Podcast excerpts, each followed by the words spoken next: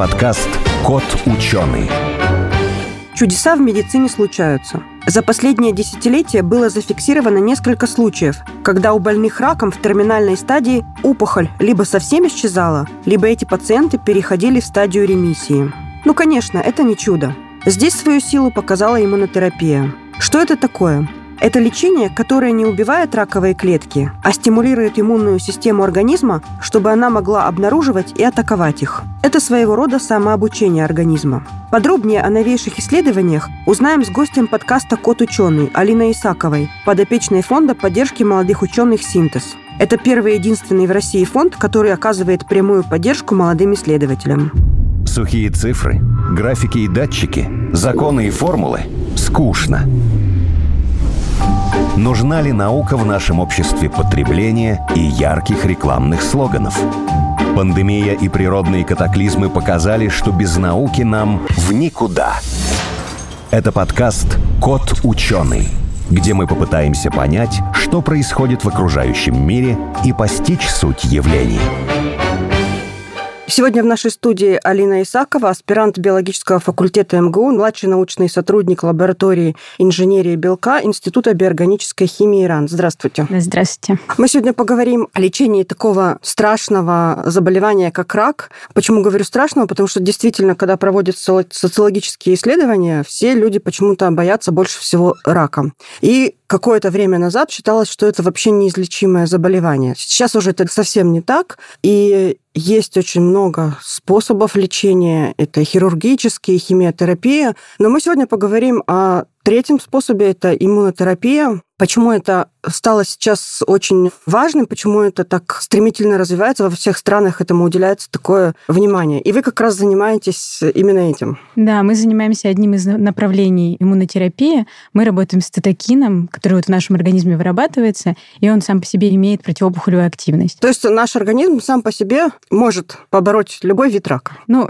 любой вид рака, он побороть, как мы видим, не можем. То есть у нас мы видим статистику. Но потенциально наш организм подготовлен к тому, что в нем будут возникать раковые клетки. Угу. И есть какие-то механизмы, которые способны с этим бороться. Другое дело, что задача любой раковой клетки это выжить. И выжить как можно дольше. Поэтому раковые клетки учатся избегать вот этой системы нашего иммунитета. Ну, например, вот белок, с которым занимаемся мы, трейл, он имеет связь с рецептором, который так и называется. Рецептор смерти 5. О, и, как страшно. Да, их вообще два, которые угу. связываются с нашим белком. То есть это рецептор, который напрямую вызывает апоптоз какой-то неправильной клетки в организме. Апоптоз Но это что? Апоптоз — это программируемая клеточная гибель.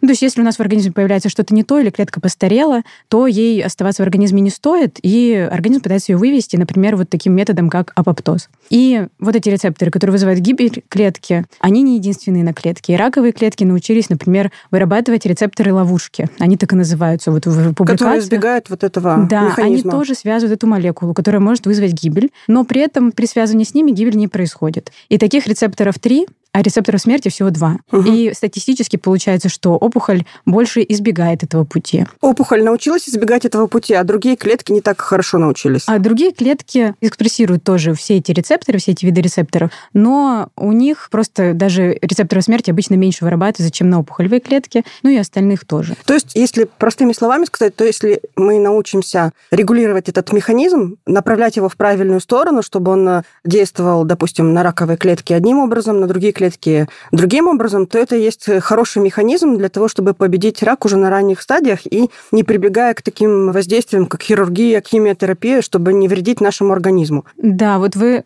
суть иммунотерапии сейчас прям очень хорошо да, описали. А я как раз хотела спросить, что такое иммунотерапия. Да, но... то есть это использование того, что природно в человеческом организме уже есть, для того, чтобы воздействовать на опухолевую клетку с помощью различных иммунных механизмов. А, то есть это не единственный механизм, а есть иммунотерапия может быть очень разная. Она бывает очень разная, да. Вот мы занимаемся цитокином, который имеет вот определенный путь, который мы изучаем. Ага, и примерно сколько таких возможностей, путей у нашего организма борьбы с раковыми клетками. Ну, я не хочу сказать, чтобы мы сейчас точно на каждый разобрали, но mm-hmm. хотя бы количество, да, допустим, одним способом, другим способом, сколько может быть? Ну, примерно, да, около пяти можно назвать. Ага. Но я вот просто обрисую немножко так картину. То есть у нас в организме огромное количество молекул активных, которые как-то на клетку действуют, в том числе и могут вызывать ее гибель или, наоборот, активный рост. Причем каждая молекула, тот же цитокин, которым мы занимаемся, он имеет имеет несколько путей действия и по-разному может влиять на одну и ту же клетку в зависимости от окружения, в зависимости от других молекул.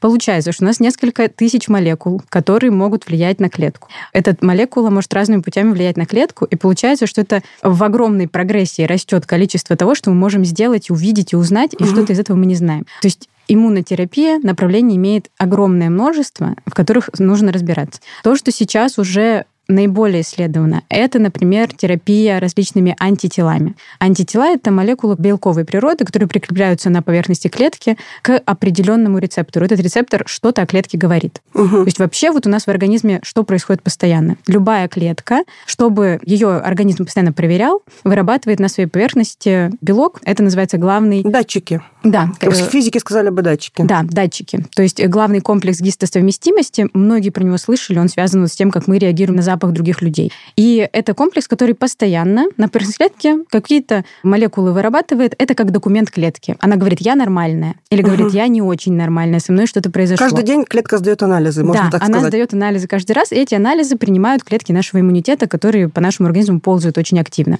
Ну вот как на станции метро проверяют документы. То же самое постоянно происходит в нашем организме. И когда клетка это показывает, клетка иммунитета понимает, нормальная ли эта клетка, все ли у нее в порядке или нет, и может на нее реагировать. Например, что удобно сделать опухолевой клетке? Надеть капюшон, замаскироваться и не показывать, что внутри нее. Опухолевые клетки многие это умеют. Вот этот комплекс гистосовместимости там выделяется гораздо меньше. Если мы уже каким-то образом обнаружили опухоль, мы можем повлиять на нее и активировать в ней этот процесс показывания своих внутренностей, заставить ее это сделать. Это вот тоже одно из направлений иммунотерапии. Также опухолевые клетки умеют синтезировать такой антиген, который говорит иммунным клеткам, со мной все нормально по умолчанию, меня можно не проверять. Проблема здесь в том, что у нас есть органы, которые по умолчанию вот этот рецептор выделяют. Опухолевые клетки вообще не умеют создавать что-то абсолютно новое, они угу. пользуются тем, что в нашем организме уже есть. И вот, например, у нас глаз имеет особую иммунную позицию, он для иммунитета ну, практически невидим. Вот некоторые части глаза невидимы для иммунитета практически, потому что выделяют вот этот антиген, который говорит, меня здесь нет, меня можно не проверять, со мной все в порядке, потому что если в глазу будет сильная иммунная Такой реакция... дипломатический паспорт. Да. да, да, да. У меня тоже такая ассоциация похожая была. Потому что в глазу, если начнется большая сильная инфекция, это будет очень опасно. Опухолевая клетка тоже имеет этот же ген, этого же рецептора, этого угу. же антигена, который есть в глазу, она его активирует, становится невидимой.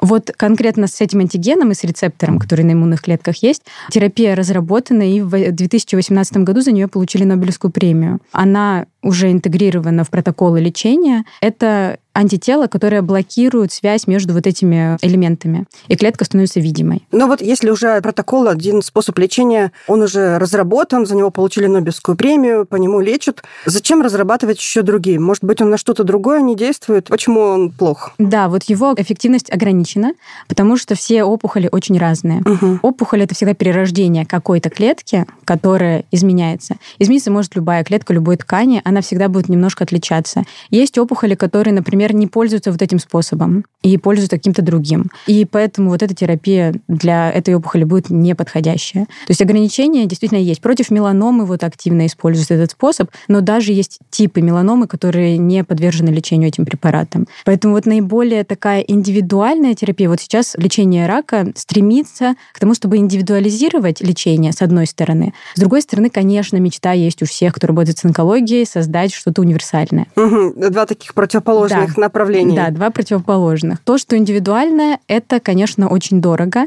И один из таких примеров — это CAR-T-терапия. Вот это, наверное, самый такой ну, какой-то поразительный способ лечения рака. Это изменение лимфоцитов, которые уже в человеке есть. То есть э, буквально берут клетки человека иммунные, в пробирку собирают, и их модифицируют таким образом, чтобы эта клетка находила рак конкретного человека и его уничтожала. Вот CAR в данном случае аббревиатура обозначает, что химерный антиген распознающий формирующий элемент на лимфоците. То есть берут клетки человека, изменяют их в пробирке, вводят обратно. Это, конечно, индивидуально. Это достаточно эффективно. Тоже ограничения, к сожалению, есть. Опухоль умеет и против этого иногда бороться. Но это ужасно дорого. То есть это невозможно масштабировать. Каждый человек должен это проходить самостоятельно. Это нельзя продать как таблетку. Но такой тип терапии есть. Он очень эффективный, тоже сейчас очень активно развивается. Я знаю, что у нас и в России он очень развивается, и есть исследования, которые именно посвящены этому методу. Да, есть есть и лаборатории, и исследовательские центры, которые очень активно это изучают, стараются внедрить вот в более широкой основе.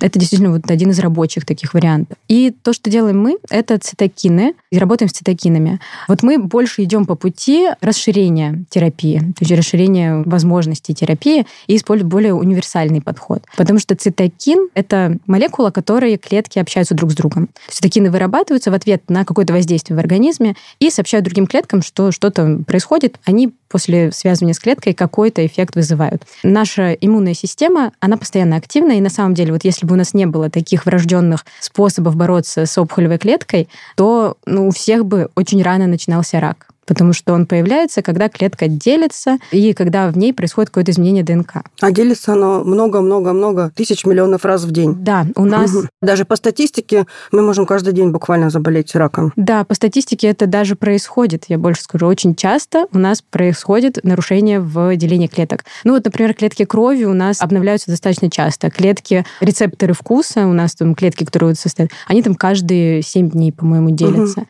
Клетки кожи там тоже очень быстро сшелушиваются, появляются новые, какие-то дольше делятся. При этом наш геном, вот наша ДНК содержит 3 миллиарда нуклеотидов. Чтобы перепечатать всю эту информацию к белку, полимеразе, который это делает, ей нужно быть очень внимательной, но это просто белок. Он совершает какие-то ошибки, это происходит почти всегда.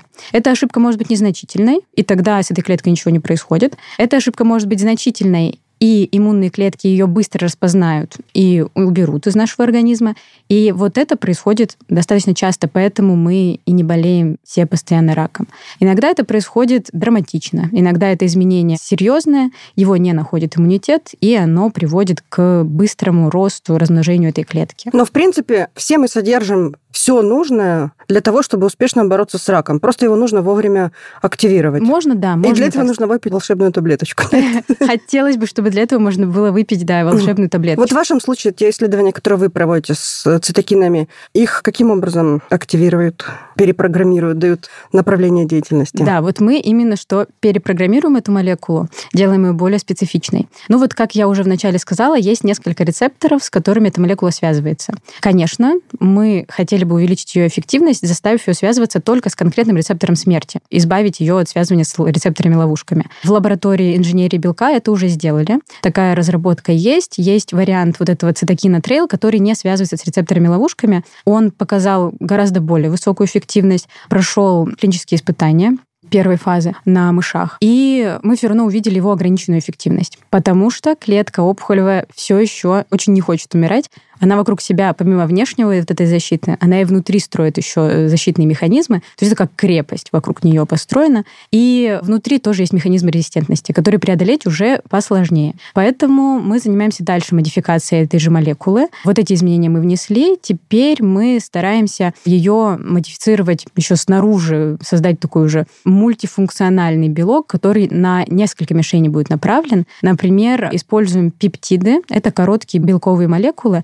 которые тоже могут клетке сообщить что-то. И, например, мы можем сообщить клетке не создавать вокруг много сосудов, потому что чем больше крови приходит в опухоль, тем она лучше питается, тем лучше растет. Вот мы можем попросить клетку не создавать вокруг сосуды, мы можем улучшить проницаемость с помощью этих белков. То есть проникнуть в солидная опухоль, она очень плотная, внутри нее сложно попасть препарату. Поэтому еще можно... Вот это и называется биоинженерия. Это и называется, да, биоинженерия. А в нашем случае это белковая инженерия. Мы берем белок, который в природе уже есть, и вносим в него такие изменения, которые делают его более эффективным, более сложным, более функциональным, какие-то новые ему создаем мишени и таким образом используем, да. В конце концов, это будет тоже какая-то таблетка или инъекция, которую будут доставлять желательно в опухоль. Да, это инъекция. Ну, тестируем мы сейчас это подкожное введение внутривенные на мышках. А если она попадет не на опухоль, а на другие какие-то органы, она может тоже их убить? Вообще, любая терапия, она имеет некоторые побочные эффекты. В данном случае иммунотерапия старается быть наиболее таргетной, то есть целевой. В случае с цитокином, например, вот трейл, рецептор смерти активнее вырабатывается в опухолевых клетках. Мы знаем, что это один из маркеров, по которым мы можем обнаружить. Эффект на здоровые клетки тоже может быть. Он будет, конечно, ограничен, он будет не такой сильный угу. и заметный.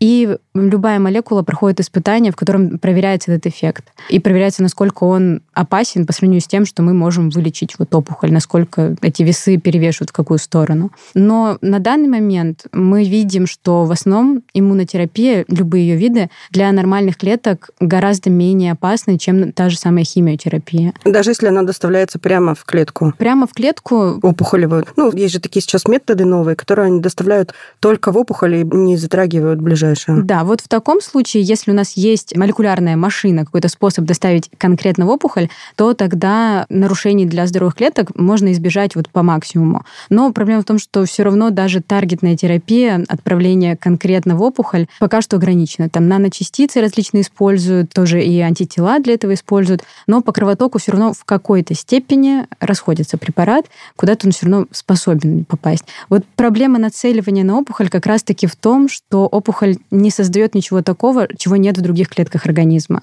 Она пользуется тем, что в других клетках тоже есть, просто там этого больше обычно. Или оно немножко изменено. Угу. То есть какая-то Такой мутация. камуфляж, да. Да, вот в этом большая самая проблема, почему так сложно на протяжении всего времени, что мы рак знаем, мы его так с трудом лечим, потому что Мгм. его идентифицировать сложно. Вот бактерия к нам попала в организм, бактерия совсем на нас не похожа. У нее другие белки, у нее и углеводы другие, и наш иммунитет более-менее распознает. И препараты против вот этих особенных вещей можно создать. А против опухолевой клетки в любом случае, если ты убиваешь ее, ты как-то влияешь на здоровые клетки организма. Этот цитокин может использоваться для лечения еще чего-то другого или только он нацелен на рак? В нашем случае мы работаем именно с раком и направляем его на раковые клетки. Но у него есть и другие функции. То есть вот помимо того, что он вызывает гибель раковых клеток, он вызывает гибель различных неправильных клеток в организме, которые неправильно поделились или постарели. То есть вот программируемый апоптоз — это вообще широко распространенный эффект в клетках. И также его применение возможно в сфере аутоиммунных заболеваний.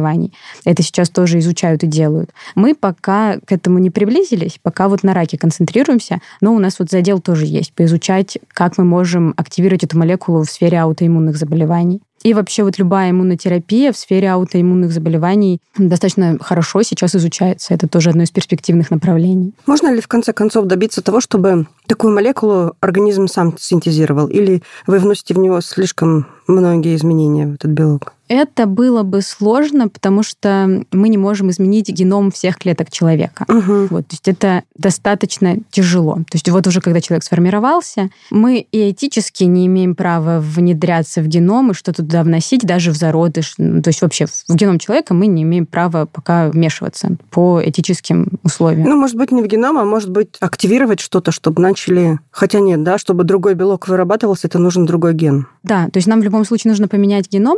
Ну вот CAR-T-терапия делает примерно это. Она э, берет клетки человека, она их действительно меняет. Вот конкретно вот этот пул клеток, изменяется ДНК. Ну, просто их забирают из организма, а потом обратно запускают. Да, потом обратно запускают. И надо каждый новый. раз новую порцию запускать, или они там могут делиться уже в таком виде измененном? Вот CAR-T-терапии нужно, да, вносить Вносить, да? клетки, Мгм. да. Есть попытки вносить стволовые клетки, спинной мозг, которые будут создавать измененную уже популяцию клеток. Для лечения вот аутоиммунных заболеваний это делается. Этот эффект ограничен. То есть через какое-то время пул вот этих измененных клеток, он Все пропадает. равно, да, надо обновлять. Да, приходится обновлять. Вот еще один из интересных таких способов терапии. Сергей Анатольевич Лукьянов рассказал о способе лечения болезни Бехтерева. Это именно иммунотерапия. Это вот это новое открытие, да, которое... Да, достаточно новое. Вот это и весной я слушала его доклад, и он об этом рассказывал. И вот это как раз лечение, которое направлено на уничтожение лимфоцитов, которые вызывают это заболевание, точечно на них, не затрагивая никого другого в нашем организме. И эта терапия, она, да, требует тоже но введения раз в полгода, там, раз в год. Но это, это лучше, чем каждый день. И Мгм. это в любом случае облегчает жизнь любого пациента. Если вот будет очень э, эффективно развиваться иммунотерапия, как сейчас, да, вот мы видим, что буквально там каждый месяц, каждые полгода есть какие-то исследования новые в этом плане. Исключит ли это в дальнейшем то, что нужно будет применять операции, химиотерапию? Хотелось бы, чтобы да. То есть мы смотрим в направлении этого, и возможно, получится активировать такие молекулярные пути, при использовании которых нам не нужно будет использовать что-то еще дополнительно. Потому что в целом вот эти методы, они естественные, э, иммунотерапия, если мы о ней говорим. Это естественный метод, который меньше всего побочных эффектов имеет, и хотелось бы его вот развить максимально. Я вот прочитала, что иммунотерапия была известна там чуть ли не с древних времен, а применялась она и в прошлом веке, и в 20 веке, но не так широко. Почему ограничены были ее возможности, а сейчас э, это считается уже прям чуть ли не панацеей? Я там некоторые статьи видела, там даже на таких серьезных изданиях новостных, как BBC, что иммунотерапия – это панацея там от всего. Почему сейчас это вдруг стало таким вот популярным? Потому что только вот недавно поняли, на чем она основана вообще в целом. Вот когда там первые прививки от оспы создавали, да, это было только предположение, как это работает. Методом проб и ошибок, да? Методом проб и ошибок. Видели, что работает, и использовали. Ну, так же, как с генетикой. Долгое время не понимали, почему признаки наследуются. Угу. Это дух какой-то в клетке или что-то еще. Потом увидели ген. И когда поняли, что есть какая-то хромосома, на ней записаны гены, стало стремительно развиваться направление изучения наследственности, изменчивости, и потом уже до генной терапии мы дошли. То же самое здесь. Не было известно, что, во-первых, ну, иммунные клетки, про них узнали пораньше, вот антитела. Вот когда открыли антитела, когда поняли, что это за молекула, стала тоже прогрессивно очень развиваться иммунотерапия. Мне был известен базовый элемент работы всей этой системы. Ну, то есть сам этот механизм, как это происходит на клеточном уровне. Да. А это понимание вот дало, как вы говорите, даже вот с вашим цитокином вы понимаете, что там происходит, и, о, давайте добавим туда еще чего-нибудь, чтобы он работал более эффективнее. А раньше просто этого, наверное, невозможно было сделать в лаборатории. Мы не могли представить, как именно он влияет, вообще с чем он связывается, угу. а какие дальше открываются у него возможности после того, как он связался. Даже саму молекулу, да, когда-то не знали, когда открывали ее вот в конце прошлого века, открыли только. И вот когда молекулярные методы методы расширились, когда человечество смогло заглянуть внутрь клетки, изучить структуру белков, изучить молекулярные пути. Вот тогда стало понятно, что мы можем это использовать. Потому что использовать это, не зная, как это работает, хотя бы в общем виде. Просто намешали и выпили. Да, это, это плохой а дальше вариант. как пойдет. Да, вот это как раз плохой вариант с кучей побочных эффектов, и достаточно проблемно его использовать. Ну, когда мы с вами вначале начали говорить, э, такое вообще было впечатление, что мы говорим не о живом организме, а о каком-то механизме, о какой-то программах, там мы перепрограммируем одно, другое, третье, там датчики срабатывают, не срабатывают. Вообще похоже это было на какие-то технические детали. Неужели вот биология вот в такое вот превращается? Чем больше мы про биологию узнаем, тем больше мы смотрим на это как ну, действительно программу, машину. То есть каждая клетка — это такой механизм на самом деле, руководит которым, ну, можно сказать, программный код ДНК. В ДНК э, прописаны все белки, которые могут быть созданы в клетке, и регуляторы. То есть различные uh-huh. белки, которые говорят, вот это мы делаем. Ну, то есть мы клетка крови, допустим, мы делаем вот это, вот это и вот это. В клетке там, печени другие регуляторы включаются. Другие говорят, мы делаем вот это, вот это и вот это. Многие говорят молекулярные машины про сложные белки, которые да. создают э, там, ДНК, копируют или там, помогают в энергообмене. Это называется молекулярные машины. Многие это используют, потому что действительно такой прибор, который с помощью различных белков, других молекул активируется, выполняет определенную задачу. И вот этот конвейер, он постоянно, постоянно в клетке происходит. Очень интересно. И как, на ваш взгляд, там еще много белков неопознанных, которые нужно изучить, что они делают и как они работают? Насчет прям вот неопознанных конкретно белков? Нет, не то чтобы неопознанные, а точно не выяснено, как и что они делают. Да, да, такого точно еще много. И если мы открываем любой молекулярный путь, вот в чем еще сложность? Вот когда мы изучаем какой-то белок, мы открываем уже изученный молекулярный путь, и мы видим картинку огромного размера с кучей-кучей стрелочек и названий всяких белков. И молекул просто это огромная картинка, на которую ты смотришь и понимаешь, что вот про этот белок, вот этот молекулярный путь, он более-менее известен, но каждый, кто здесь встречается на этой картинке, мы что-то да про него не знаем. Мы угу. что-то знаем, а что-то еще для нас не открытая сфера. То есть на любой картинке, которая описывает молекулярный путь, ты знаешь, что под ней еще огромный слой того, что мы не уверены, как работает. При этом мы все равно можем это использовать. Например, вот белок пролиферации клеток используется для идентификации, например, опухолевых клеток. Если мы про него пойдем читать статьи, многие не до конца знают, а какая у него функция. Мы знаем, что вот он вырабатывается в определенном количестве опухолевой клеткой. До конца полностью мы не знаем, что он именно делает. И разработки в этом исследовании ведутся очень активно. Очень много лабораторий в мире концентрируются сейчас на каждый на своем каком-то белке, на своей молекуле, на своем рецепторе. И исследуют, стараются как можно доскональнее изучить, как он там работает, с чем он связан. Потому что связей в клетке огромное количество, в них разбираться очень-очень тяжело. Ой, спасибо большое. Очень интересно. Сейчас биология превратилась в такую очень интересную отрасль науки. И мне кажется, даже она интереснее многих других. Спасибо вам большое. Я напомню, в нашей студии рассказывала о методах борьбы с раком, об иммунотерапии Алина Исакова, аспирант биологического факультета МГУ, младший научный сотрудник лаборатории инженерии белка Института биорганической химии. Спасибо большое. Спасибо.